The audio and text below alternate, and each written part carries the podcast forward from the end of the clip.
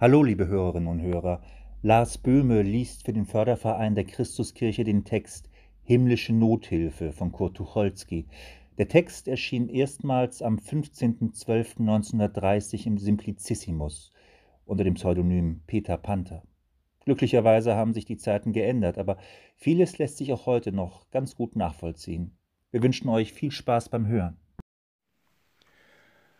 Kurt Tucholsky Himmlische Nothilfe Wat denn, wat denn? Zwei Weihnachtsmänner? Machen Sie hier nicht so nen Krach, Sie. Ist hier vier Tage im Himmel als Hilfsengel und riskiert hier schon ne Lippe. Ver verzeihen Sie, Herr Oberengel, aber man wird doch noch fragen dürfen. Dann fragen Sie leise. Sie sehen doch, dass die beiden Herren zu tun haben. Sie packen. Ja, das seh ich. Aber wenn Herr Oberengel gütigst verzeihen wollen, wieso zwei? Wir hatten auf Schule gelernt, es gibt einen Weihnachtsmann und fertig. Einen Weihnachtsmann und fertig. Einen Weihnachtsmann und fertig. Diese Berliner.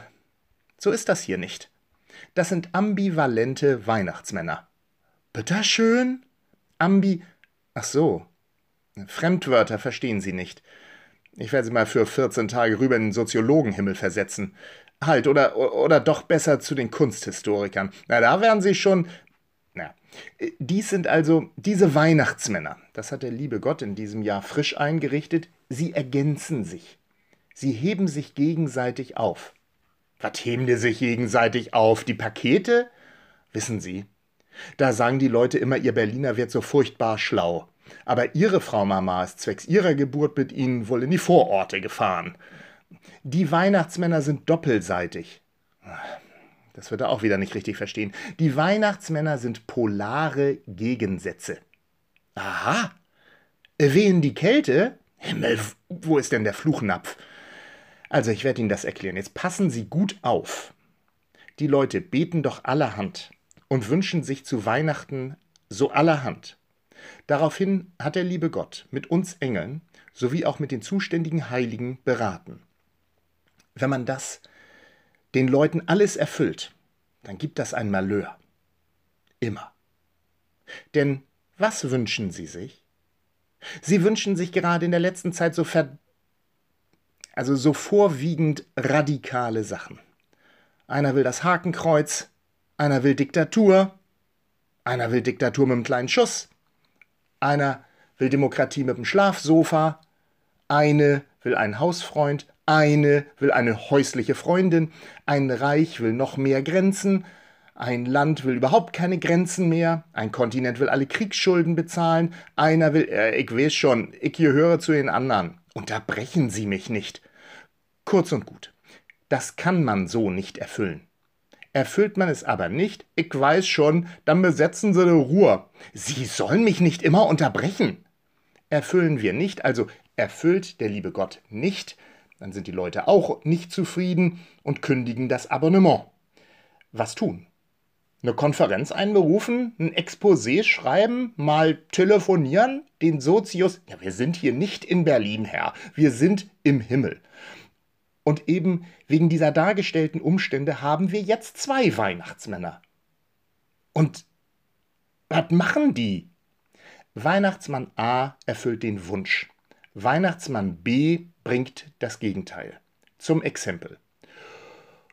Onkel Baldrian wünscht sich zu Weihnachten gute Gesundheit. Wird geliefert.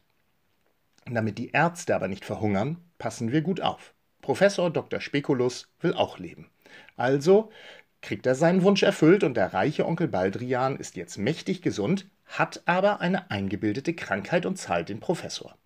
Oder die Nazis wünschen sich einen großen Führer. Kriegen sie ein Hitlerbild.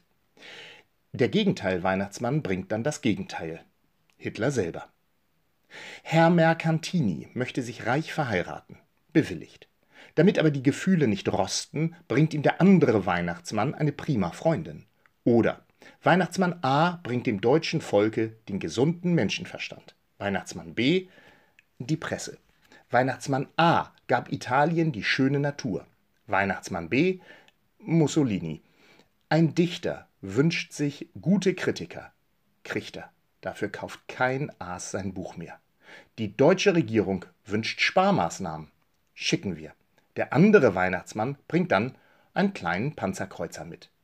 Sehen Sie, auf diese Weise kriegt jeder seinen Teil. Haben Sie das nun verstanden? Allemal.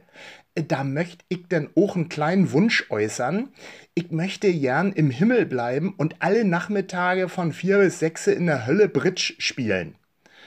Tragen Sie sich in das Wunschbuch der Herren ein, aber stören Sie nicht beim Packen, die Sache eilt.